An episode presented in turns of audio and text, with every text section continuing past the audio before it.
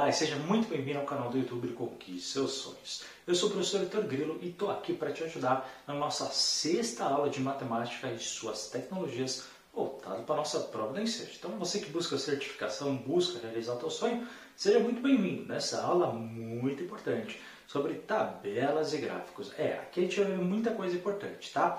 Bom, obrigado por estar aqui assistindo e não esquece, por favor, like, clicar no sininho para receber os próximos vídeos, de comentar aqui embaixo, tirando suas dúvidas, compartilha esse link aqui o máximo possível, tá bom? E não esquece também, caso você queira se tornar membro, aqui embaixo na descrição tem muita coisa bacana que pode ainda potencializar os seus estudos. Então bora comigo que eu vou te mostrar como que a gente vê isso na sua prova da Esteja. Olha só, a gente vai falar sobre tabelas, gráficos e diagramas, três assuntos que caem muito na sua prova. Primeiro, em questão de tabela, pessoal, a gente tem que entender, saber interpretar uma tabela. Tá? Então, eu já vi essa aula em português, então não vou assistir essa aula. Não, aqui a gente vai ver com outra visão. Ali eu te dei elementos para você interpretar a tabela na prova de linguagem. Aqui é diferente. Aqui os números importam e ele se aprofunda muito mais, tá bom? Então a gente tem que saber algumas coisas. Claro, o que a gente aprendeu lá, a gente traz para cá para também evoluir. Primeiro, o que é uma tabela, pessoal? Ela vai vir dessa forma, parece aquelas coisas que a gente faz lá no Excel, na é verdade, e ela facilita, entre outras coisas, a leitura de todos os dados que aparecem. Ou seja, porque ela tem uma organização, então a tabela facilita a busca de uma informação específica. Tá?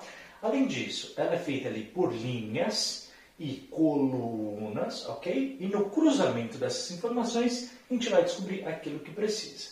O título, né, que sempre vai aparecer, ou seja, ele falando sobre o que, que é. Aí atenção, hein, tem título e subtítulos, título e subtítulos, tá bom? E a fonte. A fonte nem sempre é obrigatória, tá? Nas tabelas, mas geralmente aparece.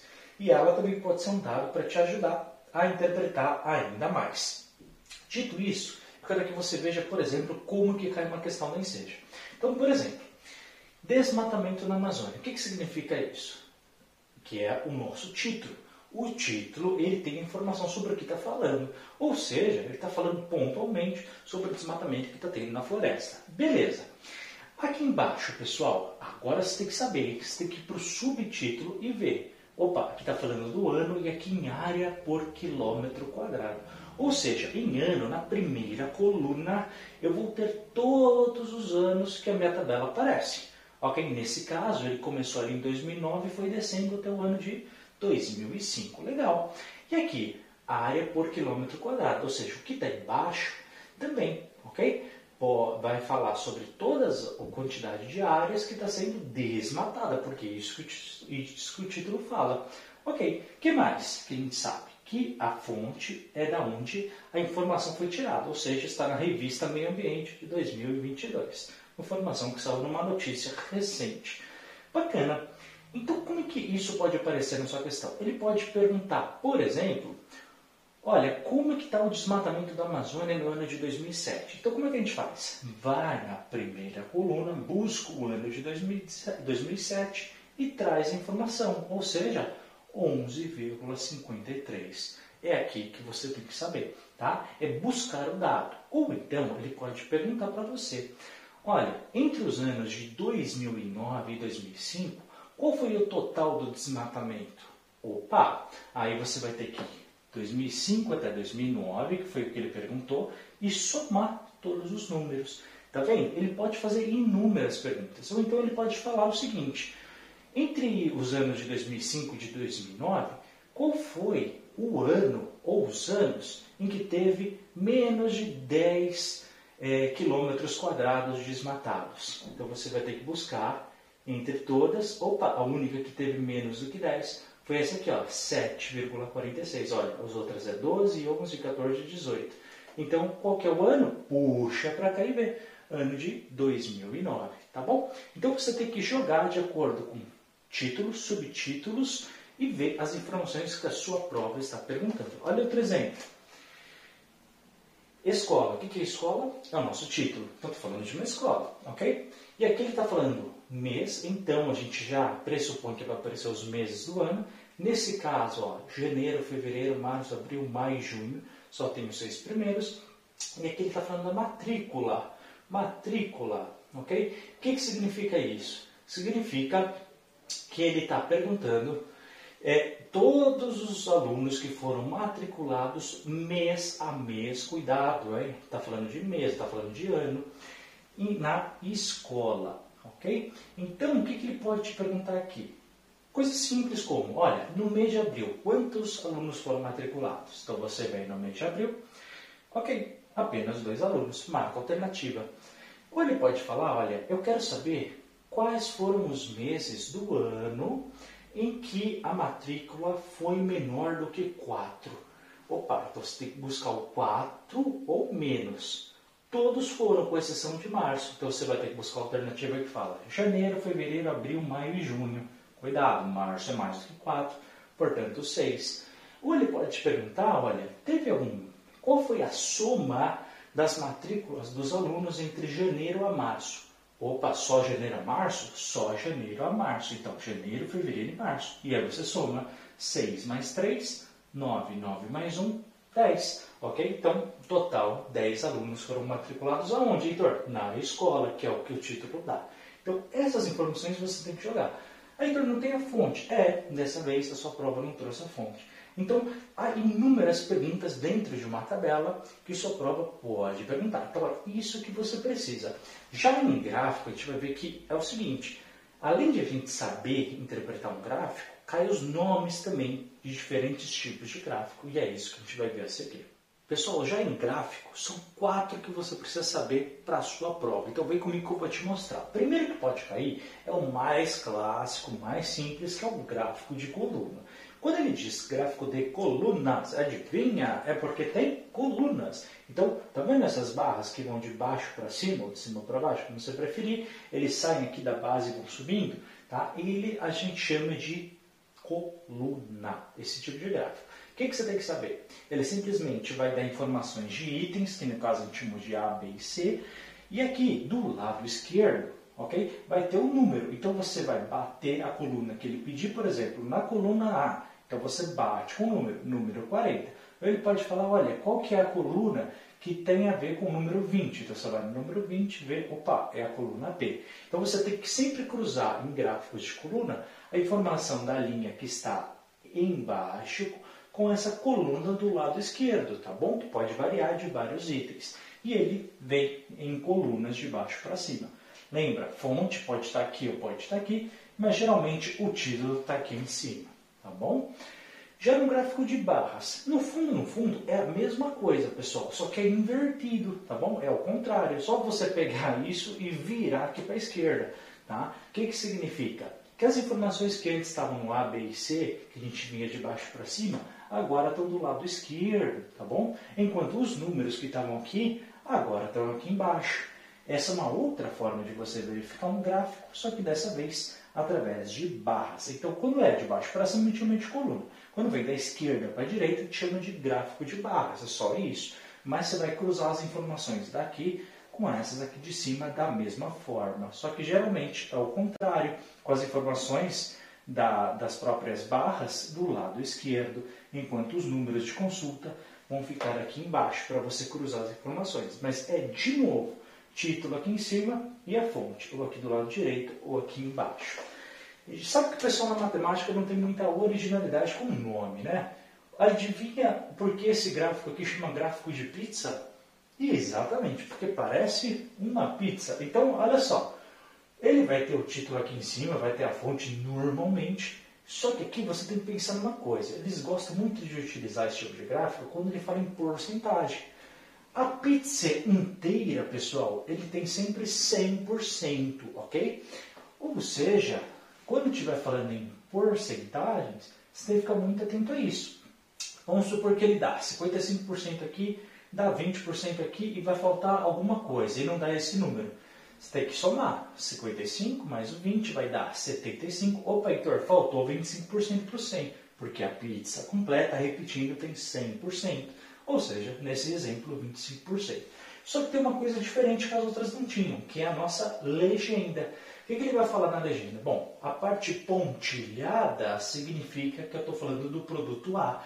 Quando a parte que tem os traços diagonais para a direita, que são esses aqui, eu estou falando do produto B. Então, o A é referente a esses 25%, o B, nesse caso, é referente aos 20%, e o C, Heitor, nesse exemplo que eu estou dando, é na diagonal para a esquerda, portanto, está se referindo aos 55%, ok? E já no gráfico em linha? Bom, o gráfico em linha também é semelhante ao gráfico de pizza, por quê? Porque a soma dos elementos aqui da esquerda, da soma das minhas linhas, vai dar sempre 100%, tá bom? Então, olha, 40, que é o ponto desse ano, com 60 deu 100%, 80 com 20 deu 100%, e assim por diante, tá bom? 40 com 60, 100%. O que, que significa? A linha azul, por exemplo, nesse caso eu estou me referindo ao produto A, enquanto a linha verde, nesse caso, eu estou me referindo ao produto B. Veja, tem legenda da mesma forma e também está representando porcentagem. Só que ele pode te perguntar aqui várias coisas, tá bom? Sempre olhando aqui na coluna da esquerda com as informações de baixo. Pode vir ou não com fonte e o título vai estar aqui em cima. E olha, ele pode te perguntar, por exemplo, no ano de 2022, com relação ao produto A, quanto que era a porcentagem? Ou então, qual que é do produto B no ano de 2024? Então, é só você saber consultar a porcentagem de acordo com o ano, por exemplo, ou com aquilo que ele estiver falando, tá? Mas fica muito, muito atento à questão da legenda, porque ela vai te indicar de qual delas que está falando. E cuidado, hein? A soma, por exemplo, no mesmo ano, vai sempre dar 100%, porque é a mesma coisa daqui, pessoal. A gente está falando de em cada ano sempre uma pizza, digamos assim. Tá? E aqui, toma cuidado também, que eles utilizam a pizza inteira como 100%. Então, se ele te faltar uma informação, você já sabe dessa, ok? É só somar o resto e ver quanto que falta para os 100%. Então, é isso que você precisa saber e analisar na hora da sua prova sobre gráficos para o incêndio. Agora eu vou falar sobre diagramas. Pessoal, então vamos lá ver sobre diagrama. Olha, pode ficar aí três tipos de diagrama na sua prova, tá? O primeiro deles é isso, ok? Então, o que é diagrama? Diagrama, pessoal, no fundo, nada mais é do que um gráfico, tá? Só que ele vai representar, na verdade, conjuntos. Então, por exemplo, vamos supor que ele está falando de pessoas. Pessoas que gostam de ir no cinema e pessoas que gostam de ler livros. Vai falar representando um conjunto de pessoas que gostam de ler livros, ok? Livros, representado pelo grupo A, e quando você tem pessoas que gostam de ir no cinema, que representam o, o pessoal aqui do grupo B, tá bom? Primeiro, como é que a gente vai chamar esses grupinhos? A gente vai chamar de conjunto. Então você tem o conjunto A, que representa o pessoal que gosta de livro, e você tem o pessoal B, que é o conjunto B, de pessoas que gostam de ir nos cinemas. Ok, legal. O que acontece? Há pessoas que gostam tanto de ler livros e também no cinema. Então, pessoal, o que acontece? Está vendo que esse círculo você tem uma parte em comum que encosta nos dois? Então, as pessoas que gostam dos dois, a gente vai representar aqui nesse meio. O que, que significa? Que aqui é a pessoa que gosta tanto de livro e quanto de cinema. Então vamos supor que ele fala um número. Olha, existem 10 pessoas que gostam dos dois. Então você vai colocar o número 10. Só que ele vai falar que existem apenas 3 pessoas que só gostam de ler livros. Vai estar no seu texto. Então você vai colocar o 3 aqui. E ele fala, olha, há 4 pessoas que gostam de ir no cinema apenas. Então você vai pôr o 4 aqui. Tá bom? Pessoal, o que, que significa? Aí você vai ter que buscar o desenho Tá? Ele vai te dar vários desenhos esquisitos e você vai colocar isso. Oi, Heitor, e se tiver mais do que um grupo? Esse é o caso, tá? Mas no fundo, pessoal, é a mesma coisa. Só que você tem que prestar atenção aqui, ó. Ó, presta atenção, hein? Tá vendo que aqui é o conjunto A, conjunto B, conjunto C. Então vamos supor, conjunto A, pessoas que gostam de ler livros, grupo B, conjunto B, pessoas que gostam de, de ir no cinema, e no nosso conjunto C são as pessoas que gostam de repente no teatro. Ok, legal. Quando ele falar para você que é, são pessoas que gostam dos três, você tem que ir no meio onde tem os três círculos, tá? Que é aqui, ok? Esse meio significa com pessoas que gostam dos três.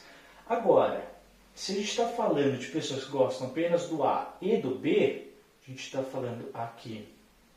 Heitor, já caiu alguma questão diferente? Já. Uma vez ele falou, olha, não existe nenhuma pessoa, existe, por exemplo, cinco pessoas que não gostam de nada disso, nem do conjunto A, nem do B e do C. Onde eu represento isso, Heitor? Ao dentro da onde? Se ele falar que a pessoa não gosta de nada, de nenhum deles, pessoal, você vai representar o número aqui, fora, tá bom? É assim que você faz. E ó, presta atenção, hein? Vem comigo. Já caiu uma vez um terceiro elemento. E esse aqui, olha, muita gente errou, mas você não vai errar. O que acontece? Aqui eu tenho de novo os três grupos normais, que nem ali. Só que, percebe, algum momento o círculo está dentro de outro? Não, Victor, estão todos separados. O que, que significa? Significa que não existe nenhuma pessoa, por exemplo, que goste também de outro. Ok? Então as pessoas só gostam disso, ou só gostam dessa, ou só gostam daquilo. Ou seja, não há nenhum elemento em comum entre eles. Enquanto aqui eu tenho sim, tá? Um elemento, mas apenas dois conjuntos. Aqui eu tenho três conjuntos e eu tenho pessoas que gostam dos três, ou de dois desses, ou desses dois, ou desses dois. Enquanto nesse desenho, no diagrama, eu não tenho nenhuma ligação de gosto entre esses três. Por isso que eles não estão dentro um do outro, estão afastados, tá vendo, pessoal? Não tem nada de elemento entre eles. Pessoal, é isso que você precisa saber sobre diagramas para a sua prova. Então a gente viu sobre tabelas, gráficos e diagramas, tudo nesta aula. E aí, gostaram? Espero que possa ajudar bastante você na sua prova, nem seja. Muito obrigado por ter assistido esse vídeo. Não esquece, por favor, de like, de se inscrever no canal caso não seja inscrito, clicar no sininho para ativar as notificações, de compartilhar esse vídeo, de comentar aqui embaixo, que ajuda bastante. E caso queira, olha, dá uma olhada na descrição do vídeo, que tem muito material bacana. E também, se você se interessar, por favor, torne-se membro do canal. Muito obrigado por ter assistido esse vídeo. A gente se vê no nosso próximo. Forte abraço, até a próxima. Tchau.